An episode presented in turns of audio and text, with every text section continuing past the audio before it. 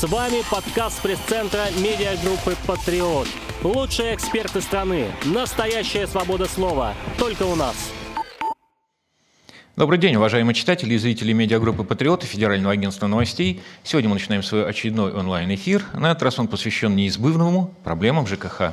Мы обсудим э, поверки счетчиков, мы обсудим льготы на ЖКХ, выясним, как э, можно сэкономить, не потратить лишнего.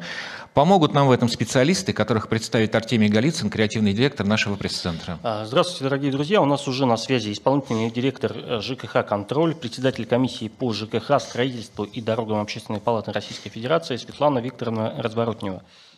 Э, добрый день. Э, добрый день, Светлана Викторовна. Мы хотим начать обсуждение с достаточно скандальной темы в соцсетях, об этом пишут очень подробно. Резко очень выросла стоимость поверки счетчиков. В Москве называют какие-то феерические суммы, полторы тысячи рублей – даже больше, при том, что счетчики стоят дешевле. И сама процедура, как ее описывают наши читатели, пользователи, тоже очень формальная. Приходит специалист, э, фотографирует счетчик, угу. пишет бумажку и уходит. Как это может стоить полторы тысячи рублей? Это же какая-то какая чушь. Ну, я с вами согласна, я тоже ощущаю э, вот э, это напряжение. Ко мне тоже и в палату, и в ШКХ контроля приходит э, достаточно большое количество обращений, связанных с резким э, ростом вот этой процедуры поверки приборов учета ну, справедливости ради, я хочу, конечно, сказать, что разные компании, они по-разному ее проводят. Есть те, кто снимают, демонтируют счетчики, поверку проводят там уже у себя там с использованием аппаратуры. Кто-то просто действительно а, выдает бумажку. Но ну, а здесь, конечно, есть э, такое логическое объяснение, э, почему это произошло. Потому что действительно в прошлом году был э, мораторий да, на поверки, 424 постановление правительства, оно разрешило а, пользователям а, еще приборов учета, если срок поверки а, пришелся на период с апреля по декабрь 2020 года, этот прибор учета не проверять. Это не значит, что они э, не могли это сделать, если бы захотели. Ну, можно было отложить, и многие отложили. И поэтому, с одной стороны, тут немножко возник такой, может, выразиться ажиотажный спрос. С другой стороны, эти компании, которые занимались поверками счетчиков, в 2020 году сидели практически без работы, и вот теперь они пытаются а, наверстать упущенное. Я, с своей стороны, написала недавно обращение в ФАС по этому поводу, все-таки с просьбой проверить, нет ли тут факта сговора, а, потому что, как известно, поверка счетчиков – это свободный рынок, и как бы если выросло у всех и сразу, ну, это вызывает определенную там настороженность, да, и э, есть, э, собственно говоря, эта процедура, она не регулируется государством. Понять, вот сколько это реально стоит, нельзя, да, это должен отрегулировать рынок, но если весь рынок, э, так сказать, резко повысил цены, наверное, это предмет для внимания ну, А вот, э, да, но не совсем рынок, ведь это должны быть аккредитованные, я так понимаю, в государственных органах э, компании. Вот тут и получается, да. что э, все не могут проверять счетчики, а только те особые, которым разрешено. Может быть, поэтому и цены такие запредельные. Нет, но аккредитация у нас существует давно, и, собственно говоря, ничего в этом плане не поменялось, и все равно это как бы рынок свободный. Каждый любой человек, ну, каждый, там, э, каждая компания, обладающая соответствующей квалификацией, может получить эту аккредитацию и предлагать свои услуги на рынке. В том смысле, что ну, как бы количество участников здесь не ограничено. То есть это тысячи компаний, да, в России? Надзор, разве что за это это э, речь ну, идет о, о тысячах компаний? Я не, не возьму сказать сколько там, несколько сотен, ну несколько сотен точно, не считала никогда их. Они все у нас действительно размещены на региональных сайтах метрологических э, служб. Ну, если кому-то интересно, может специально э, посчитать, но их достаточно много. Такой вопрос. Вот электрики как-то обходятся без этого. Вот э, э, они сейчас ставят сами свои счетчики, сами их проверяют, и э, это не головная боль да, потребителя. Почему водоканал не может тем же самым заняться? Вообще, с какой стати э, потребитель должен содержать ну, нет, инфраструктуру? Дело... Э, дело в том, что э, все-таки эм, любой прибор учета, он является... А меня слышно, извините? Да, да, слышно, слышно. Соединение неустойчивое. Слышим. А, да, да, да. Ну, любой индивидуальный прибор учета на сегодняшний день является индивидуальной собственностью гражданина, да, собственника данного помещения, жилого или нежилого. Ну, электрики, которые сами проверяют счетчики, это только наше светлое будущее. Действительно, с июля прошлого года у нас энергосбыты начали устанавливать за свой счет приборы учета, и вот дальше они уже будут их, ну, как нам говорили, самостоятельно там поверять, менять и так далее. Но я хочу сказать, что от декларации до практических действий еще дистанция огромного размера. Пока энергетики, они не понимают, как они могут это делать, ну, как бы чисто юридически, да, потому что все равно этот э, прибор учета пока вот, ну, в соответствии там, с жилищным кодексом остается собственностью гражданина. Как они могут поверять чужую собственность, они не знают. Короче, вот э, как бы приняли этот закон о том, что сейчас будут ставить умные счетчики энергосбыты, но забыли внести там массу изменений в под э, другие законодательные акты, и процедура сделалась сомнительной. В общем, сейчас, как бы подытоживая, да, не вдаваясь uh-huh. в подробности, uh-huh. сейчас на самом деле в любой сфере обязанность по обслуживанию прибора учета индивидуального лежит на собственнике, которым является владелец помещения. По-другому у нас нигде не работает. Но ведь, э, ну, это довольно странно. Вот смотрите, вот у водоканала есть там экскаватор, но э, мы же не оплачиваем это, там, проверку этого экскаватора, да, вот они там копают, там траншеи, какие-то трубы укладывают. Это же как- как-то логично. Ну, э, ладно. Э, второй вопрос. Вы говорите, что началось какое-то... Нет, я тут с вами, кстати, ну, соглашусь с вами весами, что давно такая дискуссия идет, что мы там не идем в магазин со своими весами, и если кто-то должен там нам посчитать отпускаемый ресурс коммунальный, да, то он и должен владеть этими весами или счетчиком. Это аргументы вот э, такие похожие на ваши. Но я вот глубоко уверена, что с одной стороны, кроме нас, потребителей, а, никто не заявляет заинтересован в том, чтобы посчитать точно, и в этом смысле это некая гарантия хотя бы в том, что этот прибор будет работать, в том, что мы будем видеть показания, потому что вот есть, например, примеры Москвы. В Москве все немножко по-другому устроено, чем в России. Там общедомовые приборы учета, они не являются общедомовой собственностью да, вот, э, жителей этого дома. Их ставят энергосбытовые как раз компании, владеет ими, ими единая ЕРЦ. И при этом вот часто бывает такая история, когда владелец этого прибора, он его забывает поверять, соответственно, дому начинают считать ресурс по нормативу, да еще с повышающим коэффициентом. То есть за халатность какой-то организации сторонней своим рублем начинают расплачиваться собственники. А, поэтому здесь, конечно, вопрос сомнительный, но, безусловно, вот наше будущее – это установка таких общедомовых систем считывания показаний, так называемых АСКУЭ. И вот эти вот уже показ... Эм, системы, они будут не индивидуальной собственностью конкретной квартиры, да, они будут общедомовым имуществом, управляющая компания должна будет за ними следить, даст возможность одномоментно считывать показания, одновременно все это поверять, проверять. Поэтому вот э, как бы хотелось бы идти в том направлении, но пока плохо получается, потому что непонятно за какие деньги. Хорошо, спасибо. Еще вопрос. Э, некоторые специалисты говорят, что наши коммунальные тарифы, они завышены. Например, говорят, вот водоканальная вода, она вообще там не стоит таких денег, там чуть ли не в 10 раз дороже, поэтому э, им, в общем, э, не очень интересны счетчики все эти и вся эта история, потому что на самом деле они живут все припеваючи просто в силу завышенных тарифов. Но это может касаться и других да, ресурсов. Насколько это верно?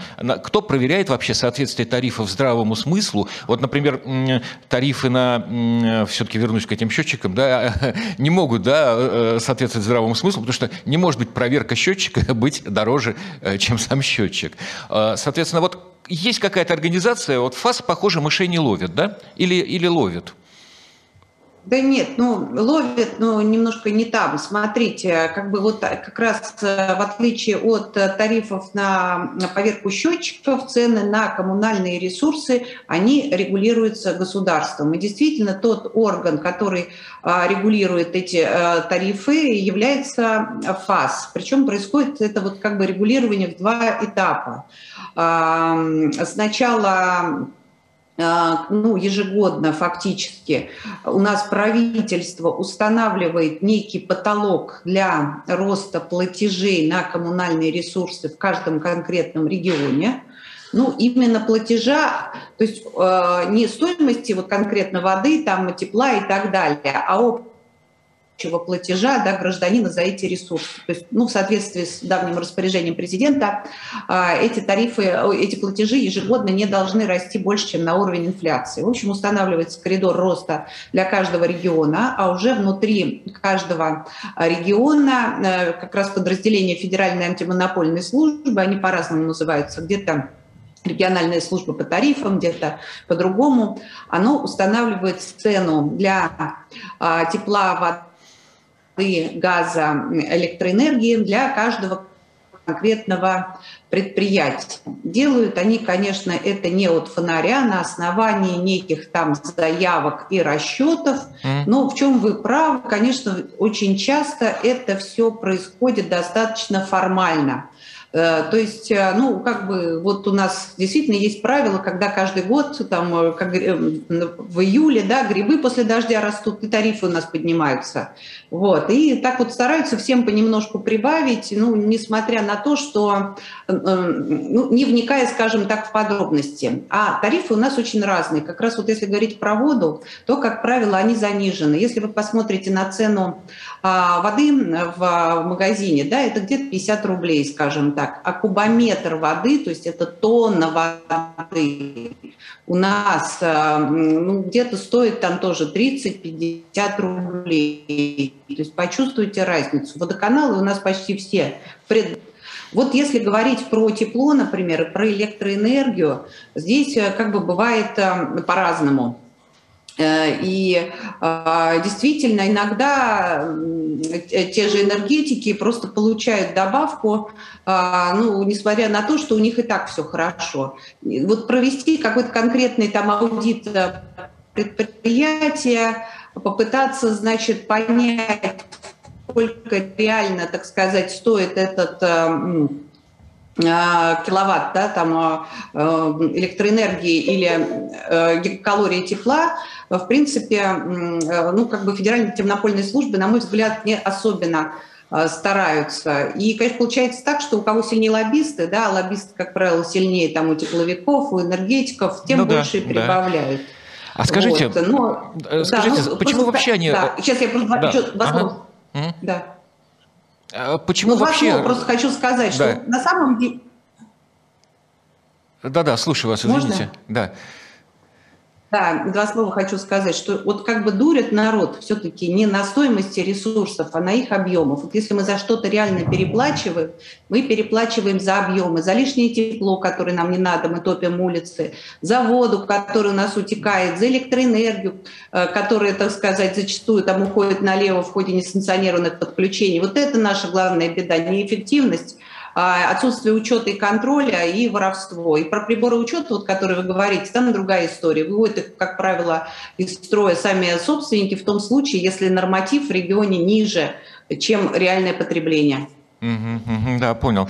Скажите, пожалуйста, а почему тарифы вообще должны расти каждый год? Вот э, у буржуев, э, да, там за границей, у них как-то там все чуть ли не дефляция. А у нас вот вынь да положь каждый год повышение цен. Это же э, стимулирует инфляцию, разгоняет. Некоторые говорят, дескать, доллар вырос, но какая связь доллара и у нас наш родной там мазут или чем они там топят, да, уголь. Это же все наше, вода родная, так сказать, в Неве течет или в Москва-реке. Почему каждый год надо повышать тарифы? Да, вот вы знаете, для меня это тоже абсолютная загадка. Я считаю, что, конечно, такое повсеместное и одномоментное да, повышение тарифов на ЖКХ, ну, которое как бы конечно, обуславливают там инфляции, да, оно действительно является очень мощным таким спусковым крючком для разгона э, инфляции. И, конечно, мне кажется, что от этой схемы надо уходить. Ну, уходить в какую сторону? Все-таки, во-первых, э, перестать э, ну, регулировать вот этот процесс единомоментно на федеральном уровне, отдать, так сказать, решение по конкретным там, тарифам и срокам их повышения на уровень регионов.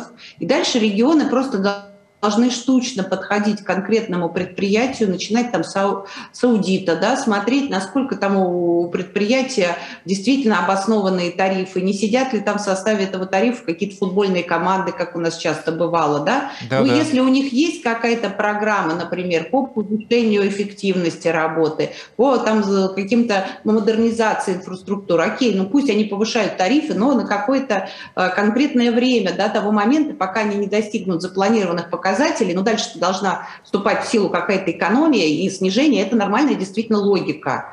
Вот. У нас, правда, были случаи, я сама раз два или три сталкивалась, когда региональные антимонопольные службы тарифы снижали, но это скорее вот какое-то было исключение из правил, чем правило. Легенда, да. У меня, Сейчас, пос... у меня, у меня последний. Скажите, наши тарифы в России, они ведь самые низкие, да, в Европе? А, не получится так однажды, что мы сравняемся с Европой? И если у нас действительно, ну, ну или может быть есть э, где пониже тарифы, вот страны назовете? Ну, я бы так сказала. В целом, вот сейчас, чтобы не вдаваться в подробности, вот тарифы у нас примерно на уровне европейских, даже чуть по все-таки там стоимости газа и нефти в Европе она выше, чем у нас. Но платеж, вот реальный платеж российского гражданина, особенно в сопоставлении с зарплатами, он, конечно, выше, потому что потому что мы действительно не энергоэффективны, потому что мы расходуем избыточное количество ресурсов, потому что дома у нас старые, требуют э, больше там э, энергии для отопления, вот, потому что мы никогда ни на чем не экономим и лампочки не выключаем. Понял, У меня спасибо. тогда как раз последний вопрос для вас. Давайте дадим советы нашим зрителям, читателям, как и насколько можно снизить вот эту самую платежку. Что нужно делать и какая экономия может быть достигнута? Ну, конечно, можно экономить в одиночку в многоквартирном доме, и это всем известные правила, это выключать свет, а лучше поставить датчики движения, а, не ставить, э, выключать воду, да, как бы, когда она так сказать, не нужна, там чистишь зубы, налил в стаканчик, принимать душ вместо ванной а, и посуду мыть, только стерев там все с нее предварительно, не ставить холодильник рядом с батареей, покупать приборы учета класса энергоэффективности. Вы вытаскиваете из розеток все приборы учета, даже если они не работают. Ну, это, как бы, конечно, такая экономия копеечная. Самые все-таки серьезные наши траты – они, э, ну, э, как правило, отопление и вообще как бы траты на, ну, да, в первую очередь отопление. Вот в большинстве домов э, решить проблемы с перетопами, снизить плату за отопление можно только коллективно, всем домам. Для этого надо проводить энергоэффективные мероприятия, ставить регулирующую аппаратуру. Ну, собственно говоря, каждый дом индивидуален, и, конечно, у него свой рецепт. Но э, мы, кстати, как ЖКХ-контроль, в том числе без консультации оказываем гражданам, а, ну, проводим первичный энергоаудит, оказываем консультации, как там сэкономить, да, какой проект выбрать, но для того, чтобы его реализовать, все равно нужно проводить общее собрание, принимать решения, выбирать, каким способом вы оплатите этот проект. И способы бывают разные. Это энергосервисные контракты. Можно сначала самим скинуться, а потом получить, например, компенсацию со стороны Фонда содействия реформированию ЖКХ на проведения работ по энергоэффективному капитальному ремонту. Вот. И также вот в рамках этого энергоэффективного капитального ремонта можно существенно снизить платежи энергию, которая у нас потребляется на общие домовые нужды. И вот здесь, ну, в принципе, можно где-то до 30% платежа сэкономить. Такие случаи у нас есть в изобилии. Спасибо. Хорошо, спасибо большое. Спасибо вам большое. Будем надеяться, что вас услышат и многие начнут э, реформировать свои дома. До свидания. Спасибо. Всего доброго. Евгений Львович, как вы считаете, у вас реально в вашем доме э, провести такие меры и действительно снизить цену в своих платежках? Или, или слишком сложно? Думаю, нет. Любая управляющая компания – это же такой насос, выкачивает деньги. Они... У нас мы сейчас продолжим общаться с ЖКХ контроле. На этот раз поговорим с заместителем исполнительного директора Андреем э, Костяновым. А, да. А, здравствуйте, Андрей. Да, здравствуйте.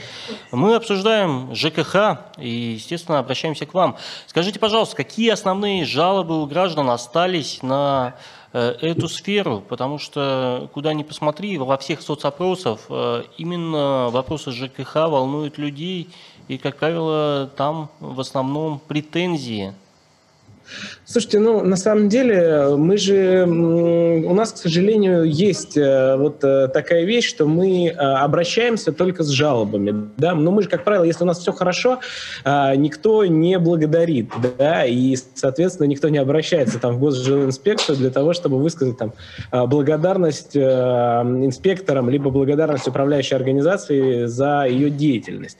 Вот. Мы в своей деятельности, как коммерческое партнерство ЖКХ «Контроль», собираем информацию больше, там, чем из 80 субъектов э, Российской Федерации э, действуют региональные центры общественного контроля. Мы подводим так называемый ну, некий, некий э, рейтинг проблем в сфере ЖКХ. Да?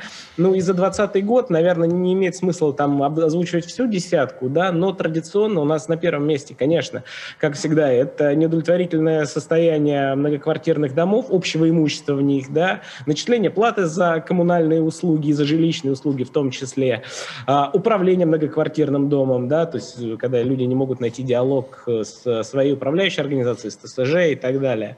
А, качество коммунальных услуг, да, то есть это когда мы открываем кран, хотим а, прозрачную холодную воду, а у нас там течет э, что-то такое похожее на кофе.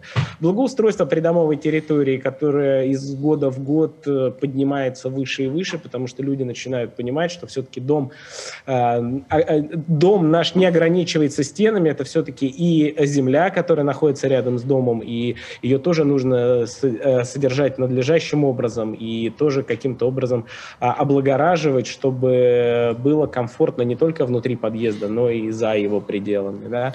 Общее собрание собственников помещений. Ну и капитальный ремонт, безусловно, причем капитальный ремонт, э, но уже из года в год, вообще, когда он только-только появился, да, когда мы начали э, вот это, проходить эту систему капитального ремонта, у нас э, вопросы там занимали там первое, второе, третье место, сейчас там четвертое, пятое от силы, и вопросы поменяли характер, они связаны больше с качеством, больше с вопросами энергосбережения, то есть стали такими более глубокими, более сущностными. У меня по капитальному ну, ремонту сразу вопрос дополнительный.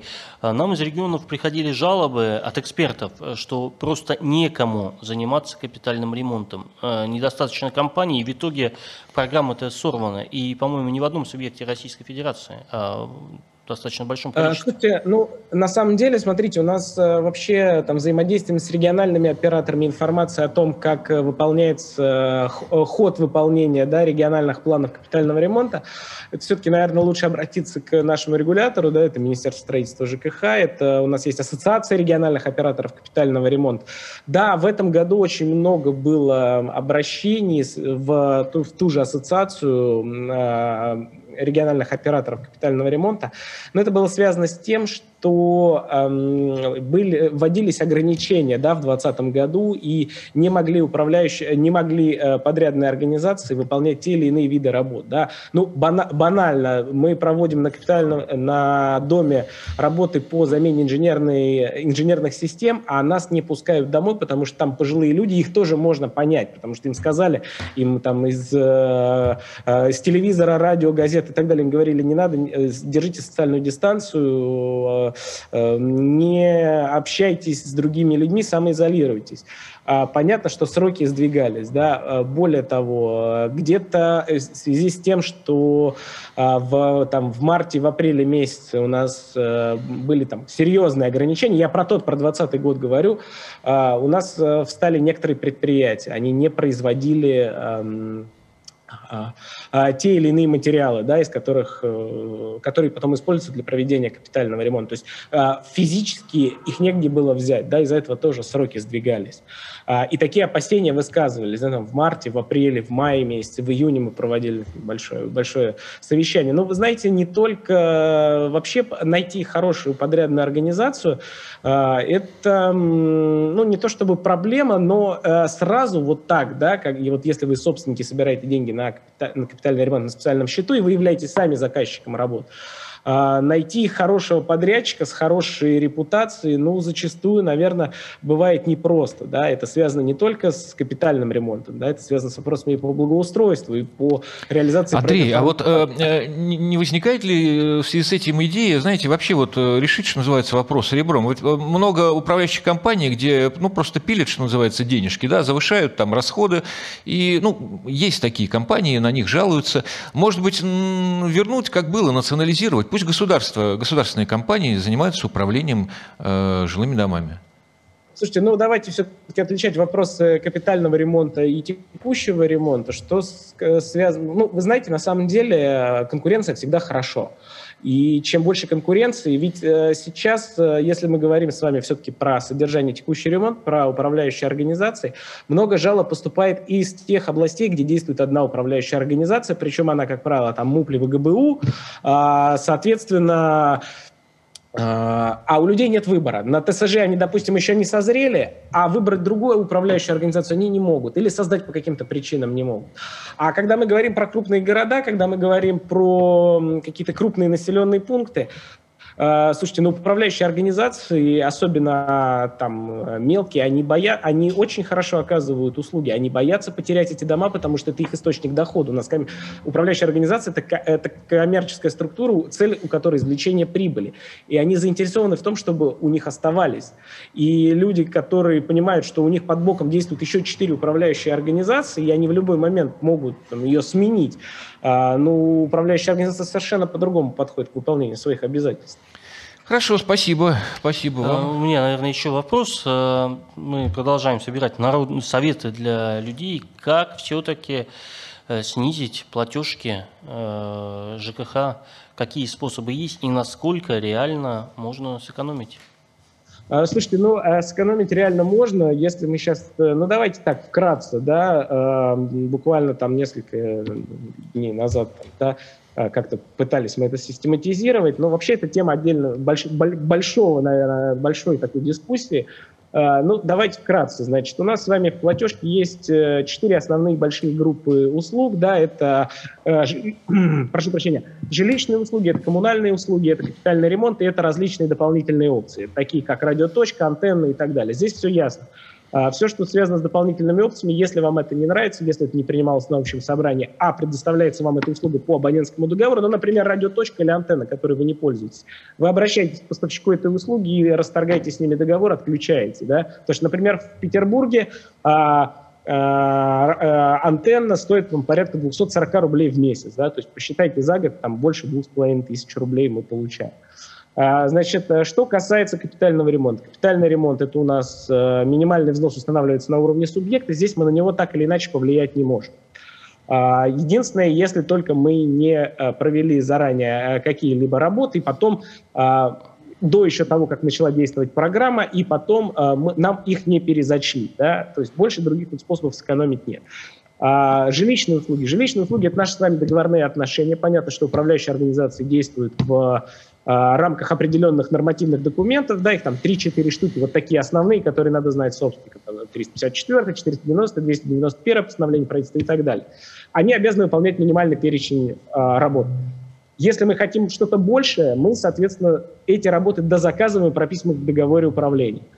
А, соответственно, и цена увеличивается. То есть, например, если мы при, э, там, живем в доме, и вдруг у нас э, увеличивается плата за содержание текущий ремонт, надо понять, почему. Возможно, управляющая организация не совсем добросовестная, нам включила какие-то еще виды работ. Но плата должна устанавливаться на общем собрании. Да? Тариф на содержание текущий ремонт – это прерогатива собственников. Или, если собственники свое право не реализовали, то, э, как правило, управляющая организация действует по так называемому муниципальному тарифу. Но он, э, э, он э, рассчитывается из минимального перечня работ. коммунальные услуги. Вот это самый основной момент, на чем, где можно экономить денежные средства.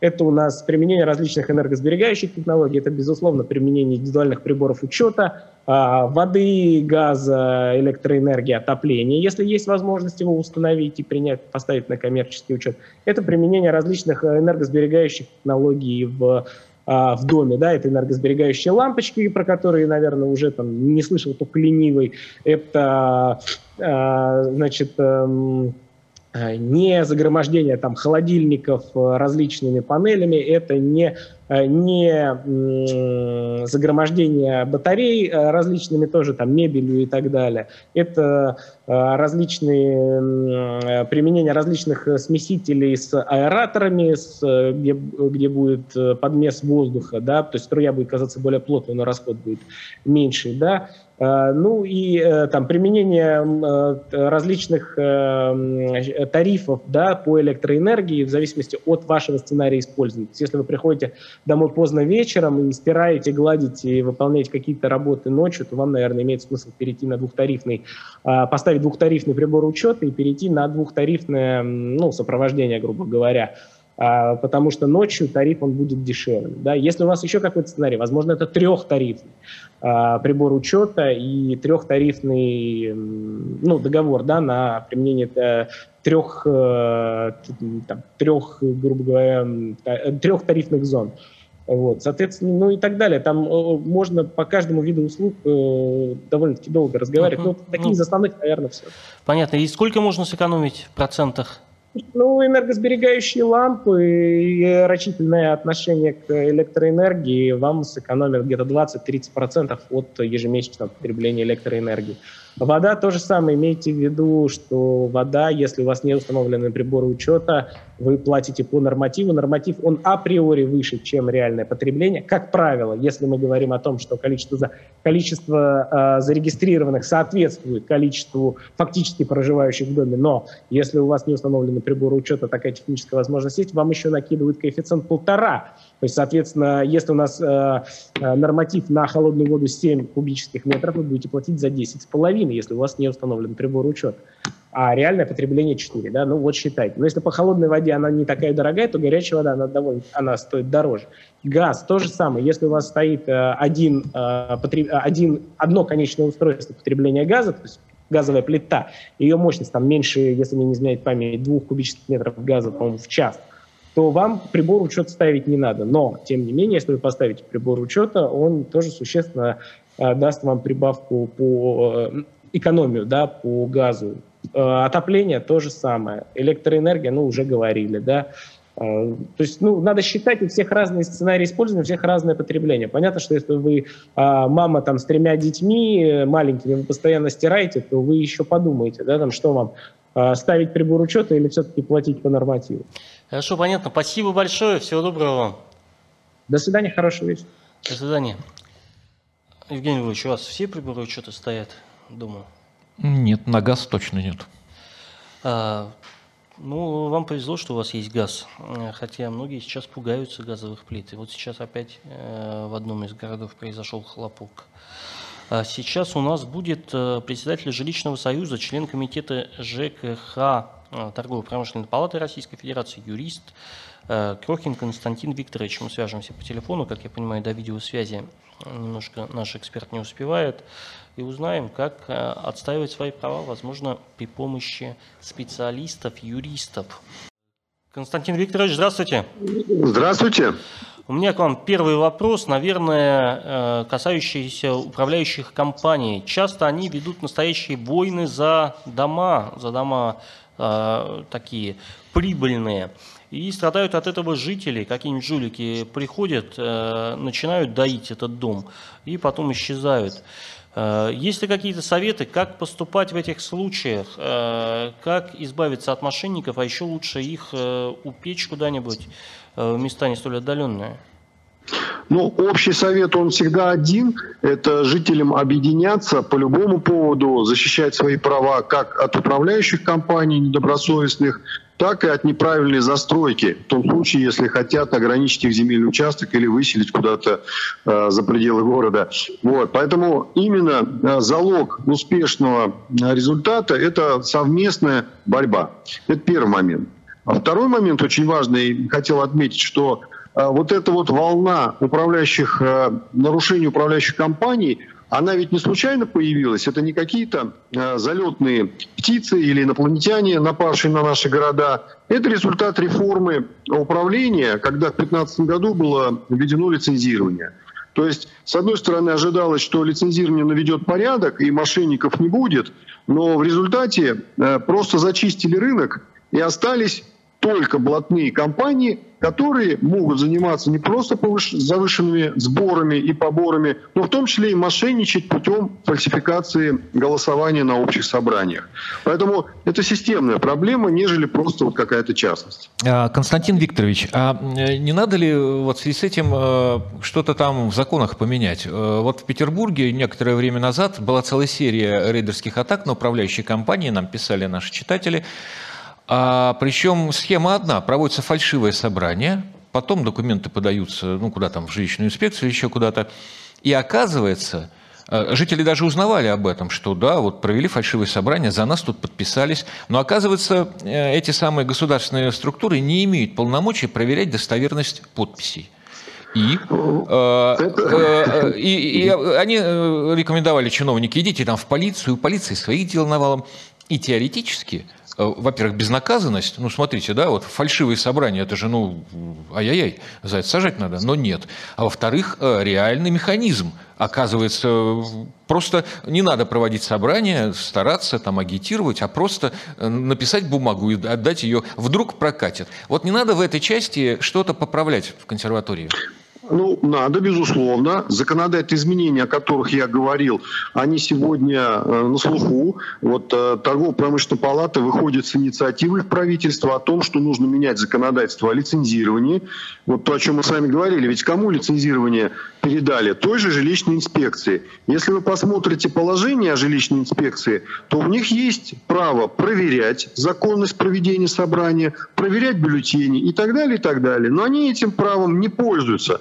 Потому что сегодня, с 2015 года, когда ввели лицензирование, э, вот этой инспекции жилищной придали несвойственные ей функции. Если раньше инспекция или региональная инспекция э, любого города занималась контролем технического состояния дома, подготовкой к зимней эксплуатации, то сейчас у них появился гораздо более выгодный и интересный участок работы – это выдача лицензии и отзыв лицензии. И получается так, что э, пустили козла в огород. Сегодня самая коррумпированная инспекция на территории Российской Федерации – это, как правило, орган жилищного надзора, потому что от них зависит, будете вы управлять домами, не будете – было собрание, не было собрания. Когда им выгодно, они говорят, мы не имеем права проверять. Смотришь регламент, пункт 10.9 регламента органов жилищного надзора, как раз сказано, что они обязаны проверить. Но им это неинтересно. Когда надо выгнать добросовестную управляющую компанию или ТСЖ, тут же у них появляются полномочия, без всякого предупреждения приходят, проверяют и подают документы о том, что якобы нашли нарушение при голосовании. То есть, на мой взгляд, в данном случае органы жилищного надзора, а также я бы сказал, что и правоохранительные органы э, внутренних дел, которые должны проверять по 327 статье фальсификацию бюллетеней, они все не хотят этим заниматься по той причине, что в этом случае придется привлекать к ответственности чьи-то э, авторитетные компании, чьи-то блатные компании. Потому что на рынке не осталось частных независимых управляющих компаний. Они либо государственные, как в Питере жил комфост, а в Москве ГБУ жилищник, или частные, принадлежащие, например, начальнику инспекции или какой-нибудь региональной инспекции. То есть они теперь взятки боятся брать напрямую, они создают свои компании и являются э, участниками рынка. И вот когда в ваш дом или в ваш район приходит такая компания, победить ее добросовестным бизнесменам или жителям крайне сложно. потому что за ними стоит орган жилищного надзора, за ними стоит полиция, а в суды у нас посылают, знаете как, это послать на три буквы. Тебя послали в суд. Ты знаешь, что через полтора-два года ты оттуда вернешься, с известным результатом тебя как бы пошлют еще дальше. Чем Слушайте, ну э, неужели вот все прям так вот черным-черно? Ну какой-то позитив-то нам дайте, может быть, хоть в чем-то. Позитив, да. позитив простой. Э, нужно развивать конкуренцию, как это было в 2005 году заложено в жилищном кодексе.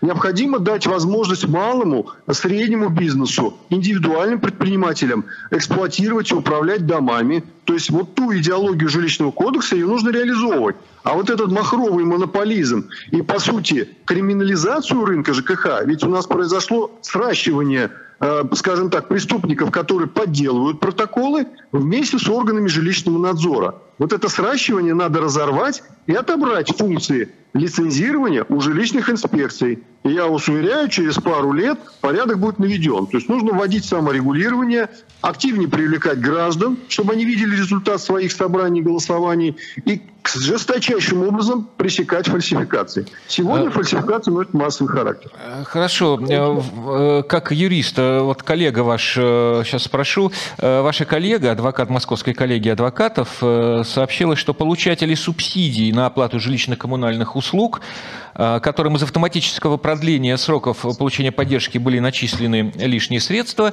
должны будут их вернуть, если, значит, не будет подтверждений поскольку продление происходило автоматически, значит, э, вот сейчас граждан, э, ну, льготников, получается, да, призывают э, вернуть лишние субсидии по ЖКХ. Насколько это вот реально, насколько это законно, как вы думаете? Ну, с точки зрения закона, если по закону человек не имеет права на получение субсидии, даже если она ему случайно залетела, он должен ее вернуть. Да? То есть вот с точки зрения ответа, законно, незаконно. А с точки зрения вопросов социальной политики, у нас э, есть в законодательстве такое правило. Если гражданину начислили лишнюю зарплату, и через два месяца ее нельзя вернуть. Ну, то есть работодатель ошибся, человек получил, потратил деньги. А законным образом вернуть обратно нельзя, потому что это ошибка, ошибка работодателя. В данном случае, я полагаю, некий принцип подобного рода нужно и здесь вводить, потому что вот этот автоматический механизм вводился в том числе как поддержка граждан. Чтобы Конечно, из гуманитарных время. да, соображений. Да. И это должно быть до конца реализовано. Если уж вы ошиблись, если вы уж не проверили, ничего страшного, что вы поддержали людей немножко больше. Я полагаю, что нужно оставить и не взыскивать граждан эти деньги. Тем более они такие целевые, их на водку или на сигареты не потратишь. Согласен. Они идут напрямую на уплату ЖКХ. Спасибо вам большое Спасибо. за ваше мнение, за вашу работу. Всего вам хорошего. До свидания. Спасибо. До свидания. Э, кстати, я не знал, что если вдруг ошибочно начислили зарплату и два месяца не... Я вот, кстати, платили. тоже. И как-то... Ну, у нас не ошибаются. Да. Но вот э, с точки зрения, да, логики, действительно, речь же идет о поддержке граждан. И вот, э, представляете, да, вот поддержали, и вдруг вам сейчас говорят, пандемия-то кончилась. Неприятный сюрприз. Я думаю, да. рейтинга власти такие ухищрения не добавляют. Нет, с точки зрения закона все верно. Тут, видимо, как это, исполнительская дисциплина. Э, должны проверять уже право на льготы. А у нас на связи уже сейчас член общественной палаты, директор автономной некоммерческой организации Центр жилищного просвещения Ольга Петровна Аренцева. Ольга Петровна, здравствуйте. Да, здравствуйте. Да, здравствуйте, Ольга Петровна. Мы обсуждаем сегодня э, проблемы ЖКХ, э, как, насколько хорошо разбираются люди в жилищно-коммунальном хозяйстве и умеют экономить э, собственные деньги. Э, вы, как я понимаю, занимаетесь вот этим самым просвещением. Насколько люди оказались готовы э, принять счетчики, вовремя оплачивать коммунальные услуги и самое главное относиться к своему дому как к своей собственности? Ну, на самом деле счетчики это далеко не единственное явление, направленное даже не на экономию, а на учет на самом деле. И то, что мы тратим без счетчика, может нам обойтись дешевле, чем то, что нам насчитал счетчик. Это будет честнее, но это будет больше. А вот с вами а... не согласятся наши читатели. Как раз обсуждают резкое повышение цен на поверку счетчиков в Москве до полутора тысяч рублей, что выше стоимости самого счетчика. Плюс опломбирование и всякие прочие прибамбасы чуть ли не выставляют, знаете, э, помесячную плату э, с какой-то, я не помню, мотивировкой, представляете, там рублей 70 э, за то, что вот счетчик ваш они поставили на учет.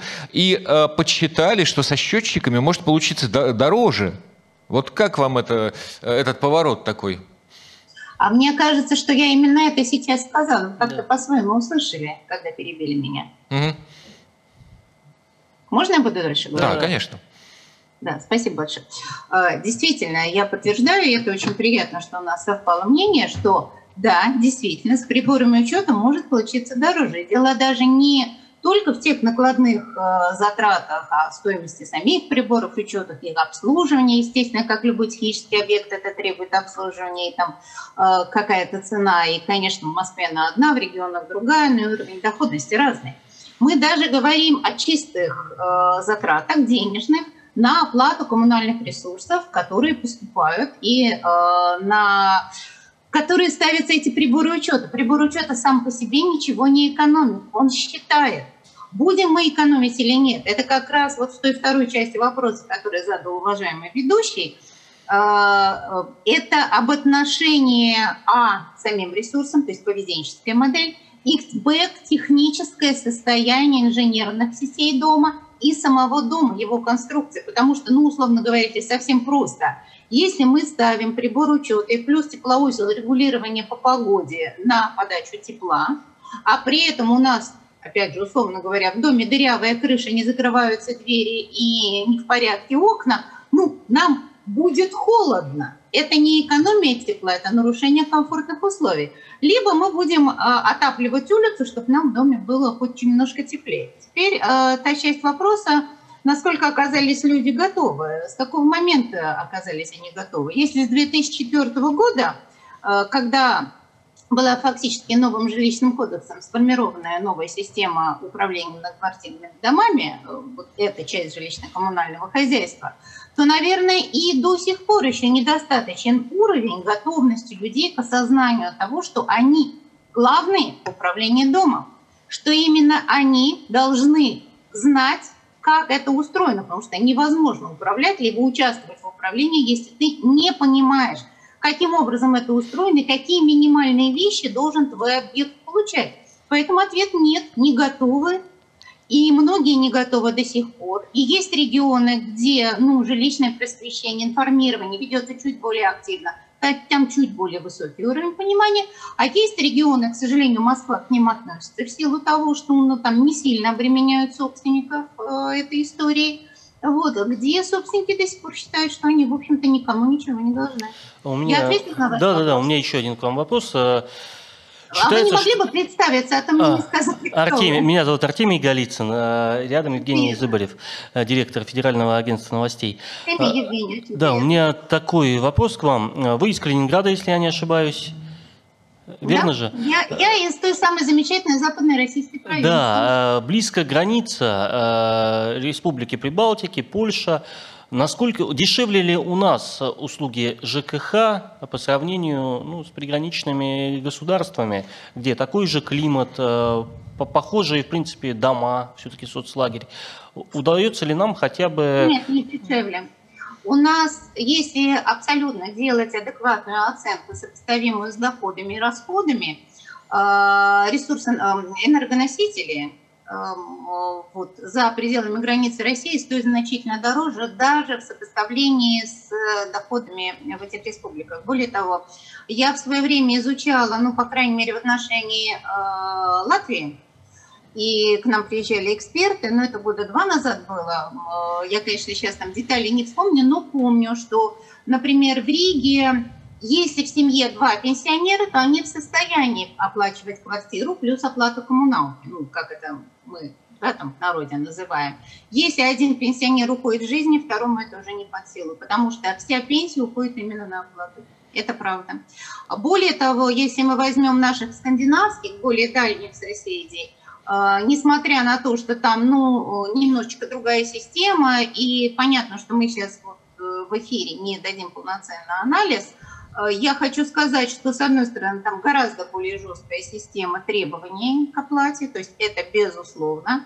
Вот. А с другой стороны, это занимает большую часть бюджета домохозяйства, чем у нас. Другое дело, что ну, немножечко другая социальная система, и сам бюджет, наверное, по отношению к общим затратам другой. Но это уже, ну, вот не мой вопрос, надо к финансистам, экономистам. Но с точки зрения оплаты и за содержание самого объекта, то есть дома, я прошу это не сбрасывать со счетов, это, ну, между нами говоря, это не менее, а может быть иногда более важно, чем оплата за протекающие через дом ресурсы, которые мы имеем возможность пользоваться, и оплата, это беспокоит, понятно, что кошельки всех граждан, вот, и оплата за сами ресурсы.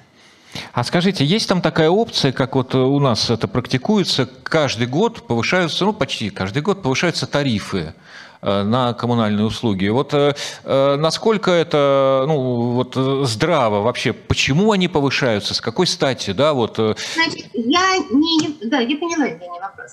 Я не являюсь специалистом в области тарифа образования, я вам честно скажу, но э, там вообще другая система, там никто не говорит ни о каких тарифах. Там речь идет о реальной экономической стоимости. То есть, если вода стоит столько, она не может стоить столько. И э, ресурсоснабжающая организация, она так же, как любой э, вид деятельности, это бизнес, она продает приготовленную воду по той цене, которая экономически обоснована, плюс маржа, э, которая рассчитана на то, чтобы эта организация могла существовать. И, собственно, с другими ресурсами точно так же. А как вы это вообще две разные системы, это несравнимо. Как вы прокомментируете, вот Стон сейчас стоит в соцсетях, э, после 2020 года началась массовая кампания по проверке счетчиков, и в Москве там стоимость этой поверки там полторы тысячи рублей, да, то есть выше, чем стоимость самого счетчика. Тут какое-то мошенничество, нет?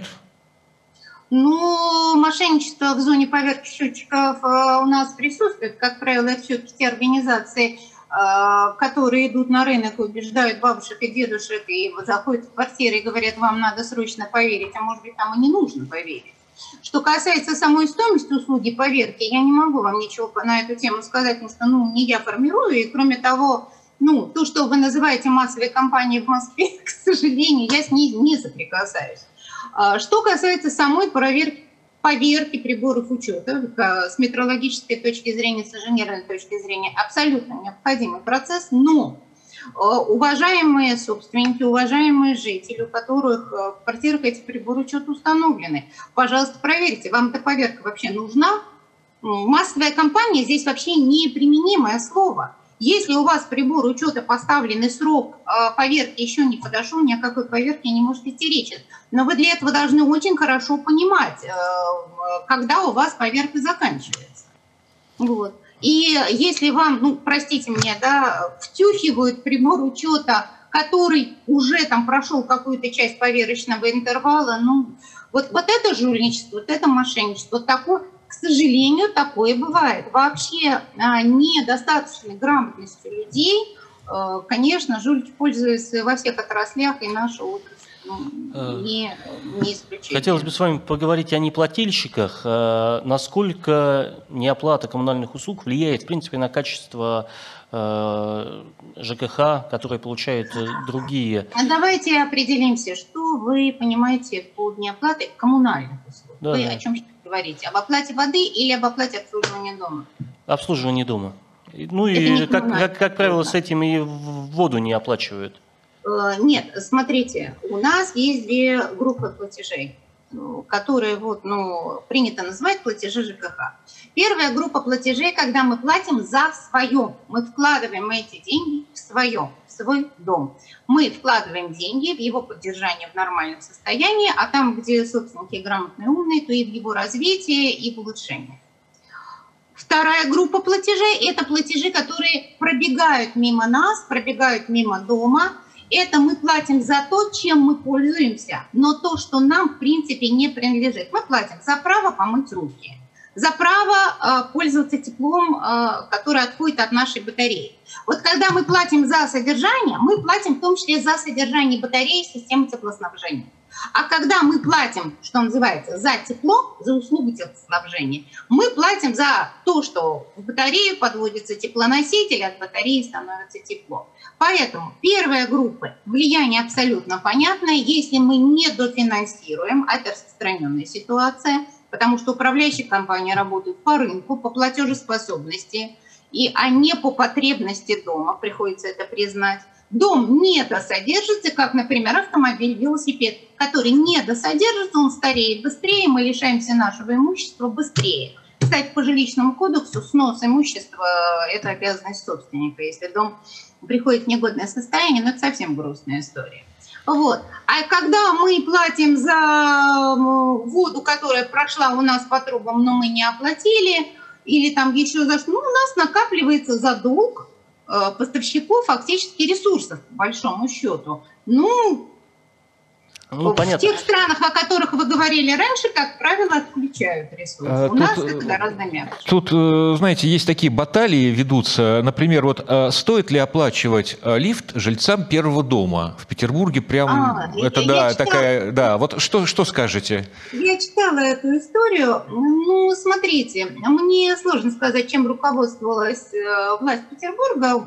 Вероятно, какая-то своя там аргументация, в том числе может быть, там популистского плана, может быть, у них там финансы какие-то появились. А, на самом деле лифт – это не средство передвижения, понимаете? А, если бы это было средство передвижения, тогда можно было бы сказать, житель первого этажа не пользуется совсем, не платит совсем, житель второго этажа пользуется, сколько там у нас этажей, 2 поделить на 11, столько-то процентов, платит столько-то процентов и так далее. Э, лифт с точки зрения даже не законодательства, понятно, что в законодательстве это написано, а даже с точки зрения инженерного устройства дома, это часть дома, это часть его конструкции. Это сложный опасный механизм, являющийся частью дома. Соответственно, это общее имущество. Правильно, любую часть общего имущества содержать всем. Но если правительство Санкт-Петербурга, как вы сказали, нашло возможность освободить жителей платежей от оплаты а, за содержание лифта, потому что они на первом этаже им не пользуются, ну, это, наверное, право правительства. Другое дело, просчитала ли оно риски последующих лет и что там дальше будет, потому что ну, кроме того, что дом – это инженерный объект и объект собственности, это еще и социальное сообщество, сообщество людей – и, э, собственно, проще всего изменить законы государства, сложнее всего изменить законы физики, законы развития социума. Они немножко круче. Вот, поэтому ну, право правительства. Видимо, что-то они там... Спасибо. Да, у меня, наверное, Спасибо. последний вопрос э, нашим зрителям, читателям. Дайте совет, как сэкономить на квитанциях, э, на оплате услуг ЖКХ и сколько можно сэкономить? Я не даю советов. Я могу проконсультировать. Но в рамках каждого отдельного дома и в рамках каждого отдельного домохозяйства человек принимает решение сам. Вот. Сэкономить на квитанциях, на печати квитанции или на чем? На оплате их, на их оплате. На оплате квитанции. Ну, слушайте, за, за последний вопрос я не отвечу. Это длинная, интересная тема, и она состоит там не из одного аспекта. Хорошо, спасибо большое. Будем спасибо, изучать тогда это сложное. Вам спасибо, обращайтесь. Спасибо, спасибо за возможность пообщаться. Всего доброго. Евгений Львович, а вы как, вас убедили, что, в принципе, на первые этажи тоже должны платить за лифт?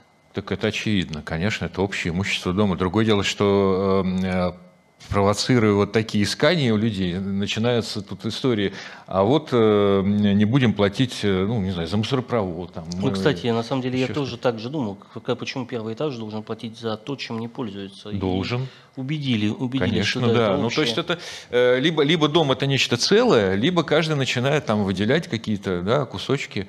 Э, ну, сейчас мусоропроводы, к счастью, от них отказались, потому что в дома, где есть мусоропровод, и он не, не заварен, э, войти просто невозможно от вони. А у нас сейчас будет на связи руководитель практики судебной защиты Московской коллегии адвокатов Арбат э, Юрий Нетреба.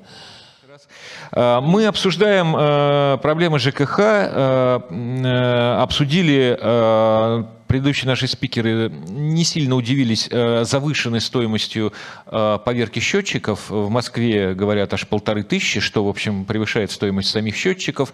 А, ну, предполагается, что это связано с ажиотажным спросом. Но насколько вообще, насколько вообще обоснованы вот подобного рода тарифы, не надо ли их тут тоже регулировать? Государство регулирует их в части да, каких-то вот распределительных, там газ, вода, а вот здесь не надо государству поучаствовать, как вы думаете? А, ну, мы как коллеги адвокатов э, сталкиваемся с ситуацией с юридическими лицами, как правило, как чаще всего население, может быть, к сожалению, а может быть, к какому-то счастью, что нет ажиотажа споров судебных, а, не обращаются к услугам адвокатов, потому что они полагают, что перерасчеты в 2-5 тысяч, они, конечно же, существенно ниже, чем услуги адвокатов.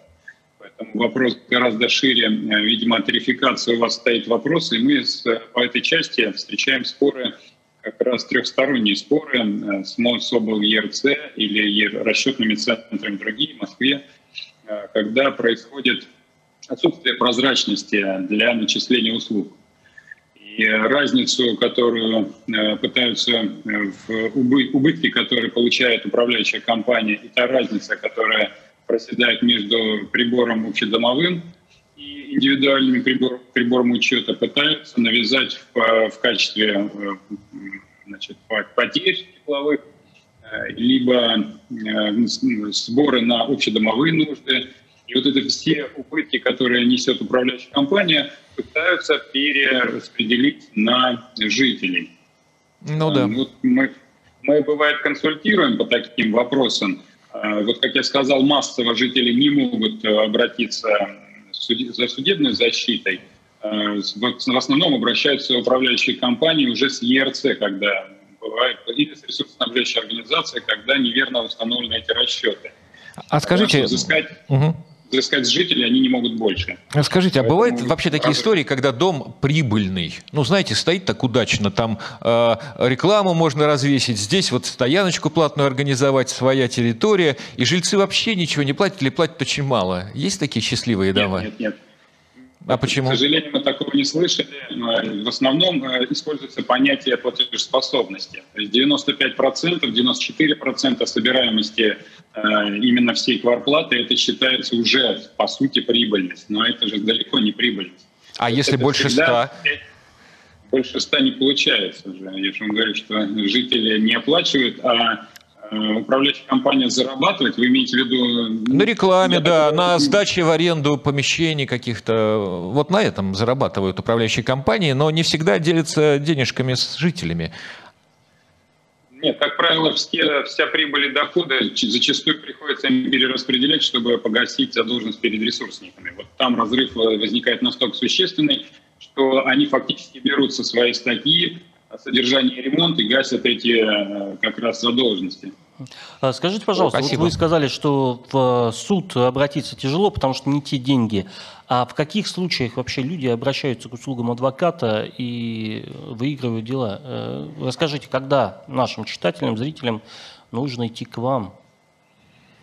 Да, ну, как правило, это, как я сказал, перерасчеты за некачественно оказанные услуги, либо когда они по квитанциям видят вот этот разрыв между их э, показаниями фактических, фактическими показаниями ИПУ индивидуальных приборов учета, но по каким-либо причинам управляющая компания либо ЕРЦ не размещает эту информацию и взыскивает норматив, что существенно выше. И, конечно же, жители, э, бывает, пытаются это донести, пытаются произвести перерасчет, но им отказы очень легко шлют, что вот за время пандемии кто не платил, им сказали, что ваши суммы перераспределены по иным образом. То есть у вас где-то по каким-то статьям возникли переплаты, а по каким-то оказалось недостаточно средств. Но перераспределением же не гражданин занимался, соответственно, сам ЕРЦ это осуществлял. И поэтому это и необходимо было бы проанализировать и разложить собственнику, по каким статьям, как произошел перерасчет. Но вот эта непрозрачность, она вызывает множество вопросов, а в суде потом а, пытаются тем же самым заниматься и с привлечением специалистов уже. Но вот мне кажется, что досудебно можно было бы уже жителям разъяснять на начальном этапе, откуда берутся платежи именно в повышенном объеме, вот в результате зимы, в результате сверки показаний, когда общедомовой прибор показывал именно ну, в отопительный сезон надо будет перераспределять на последующие месяцы, и сумма повышается. То есть эту разъяснительную работу не проводят, а жители думают, что это, конечно же, воровство управляющих компаний. Но это абсолютно не так, и вот ситуацию на данном этапе мы видим проблематичную. А скажите, насколько вот э, просто в России э, заниматься рейдерским захватом э, управляющих компаний. Вот если послушать э, некоторых специалистов, это легко, очень просто. Вот только что вот у нас спикер говорил об этом. Но и, честно говоря, и наши читатели, пользователи пишут, что да, просто вставляешь фальшивое собрание, документы подаешь, само собрание даже не проводишь, а ответственность минимальная. Вот как вы думаете, во-первых, есть ли это проблема, во-вторых, не надо ли усилить ответственность за это? У нас же наоборот сейчас мошенничество скоро вообще, наверное, декриминализируется криминализируют. Вот насколько это проблема? Да, вы мне пытаетесь развязать язык, видимо, такими фразами. Мошенничество декриминализирует. Ну, я стану сдержан, но это основная масса споров, которым мы занимаемся, как раз общее собрание собственников. И как мы видим, здесь вы угадали, конечно, э, фальсифицировать общее собрание собственников э, во многих случаях получается очень просто, и я скажу такой фразой, что оказывается, что за 10 дней ГЖИ такие собрания очень быстро вносят в реестр. И когда мы в суде потом доказываем, что это, оказывается, инициатором выступал одноногий инвалид, и он говорит, меня попросил сантехник, чтобы я там что-то подписал, а что я даже не понял. Вот. вот только это через полгода решение можно будет оспорить, ну, именно получить решение э, и отменить э, этот протокол общего собрания собственников. Э, да, такие споры происходят, и не без участия, к сожалению, госжилинспекции. И при этом нет единой позиции, когда уже введена ведь норма была в 2019 году о том, что управление домом э, э, определяется по дате внесения в реестр. Но, к сожалению, мы видим ситуацию, когда действует норма, когда управляющая компания не должна бросить дом без управления, и в то же время без тех документации и э, других данных они не могут приступить. И внесение в реестр само затруднительно. ГЖИ, собственно, препятствует. И э, мы видели ситуацию, когда одни управляющие компании не размещают бюллетени и протоколы, их вносят в реестр, а те, которые разместили все надлежащим образом, им поступают отказы. Соответственно, э, эти споры не дают однозначного, однозначного применения практики. Э, более того, мы столкнулись с ситуацией, когда по долгам 2015 года две управляющие компании спорили, и э, вот уже на рубеже 2020 года, э, когда за пределом исковой давности, казалось бы, нет, пошли массовые риски от второй управляющей компании. И суды из 120 дел иски к собственникам разделились. Представляете, что в одном суде решения принимали, 60 решений было принято отказать, во взыскании денежных средств во вторую управляющую компанию, а 60 дел разрешили по взысканию денежных средств, но с учетом, э, учетом исковой давности, и там в пределах трех лет кто заявил, кто явился в суд из собственников, кто заявил исковую давность, и с них были взысканы там незначительные средства. И в этих процессах э, получилось так, что во главу угла ставится не решение собственника, о выборе управляющей компании, которое было доказано судом еще в 2016-2017 году. А выбором э, появилось, э, ну, основанием для определения управляющей компании все еще служит, оказывается, договора ресурсоснабжения. И что ресурсоснабжающая организация определяет, какая все-таки управляющая компания будет действовать. Это недопустимо, а мы с этим сталкиваемся постоянно. Спасибо. Хорошо, спасибо, спасибо вам за вашу работу. Да, всего вам хорошего. Удачи вам. До свидания. Да. Будем, будем рады консультировать и дальше. И э, что необходимо сделать? Конечно же, мы видим, что э, прозрачность, одна, и даже сотрудники МОСОБЛ-ЕРЦ, мы часто видим, запрашивая сведения, они не могут э, сделать расшифровку по тем видам платежей, которые указаны в квитанции. Соответственно, гражданин тоже не может этого осознать и понять. Поэтому эту работу надо проводить, э, видимо, в прозрачности э, платежей, э, потому что все понимают, что 4 минус 3 будет 1. Но в квитанции там так не получается увидеть эту элементарную арифметику. Почему-то так получается, что 7 задолженность, начислено еще 5, и в, и в итоге получается не 7 плюс 5, а получается почему-то больше суммы. Ну да, 20, 40 плюс 40, руб 40, да-да, мы да, помним и, это. И здесь у, у человека происходит коллапс. Конечно же, он арифметически складывает простейшие эти суммы, но сколько я должен, сколько начислено но почему-то долг увеличен еще на какую-то сумму. Он хочет понять, откуда она берется, эта сумма, не понимает, не оплачивает. Вот здесь очень большая проблема. Он пытается получить ответы на свои вопросы и до этого момента не оплачивает. И вот как раз получается этот кластер э, среднеобеспеченных людей и более обеспеченных, которые пытаются разобраться, они достаточно интеллектуальные люди, они хотят в этом разобраться, но ничего не удается. Здесь, Мы получается, поняли. накапливается задолженность. Поняли Хорошо. проблему. Спасибо, спасибо вам спасибо. за ваши комментарии, за вашу работу. Удачи вам. Всего доброго. До свидания. Да, спасибо, всего доброго. А сейчас у нас э, будет, а может быть и не будет, последний наш эксперт, член Комитета Государственной Думы по жилищной политике и жилищно-коммунальному хозяйству э, Шрейдер Виктор Филиппович. Пытаемся связаться по телефону, региональная неделя. Заметили, сколько претензий да, у юристов к законодательству? Фактически ведь они сейчас нам что сказали? Что можно проводить собрания фальшивые, бежать в инспекцию, регистрировать и, скорее всего, зарегистрируют, а потом полгода правильной управляющей компанией да, пытается это оспорить. Это какой-то сюр. Мошенникам проще зарегистрировать компанию, ну, чем... Здесь есть еще и другая проблема, что э, в новых домах фактически невозможно провести собрание собственников, потому что э, жилье куплено и его тут же сдают. Э, к сожалению, Виктор Филиппович не сможет сейчас выйти на связь. Жаль, потому что были к нему тоже вопросы. Э, ну, что ж теперь. Мы, э, подытоживая, можем сказать, проблем много. Наверное, это не последний наш эфир на эту тему. Проблем много. Мы попробуем разобрать их и далее со специалистами. Спасибо всем, кто нас смотрел. Всего вам хорошего. До свидания. Всего доброго. С вами подкаст пресс-центра медиагруппы «Патриот». Лучшие эксперты страны. Настоящая свобода слова. Только у нас.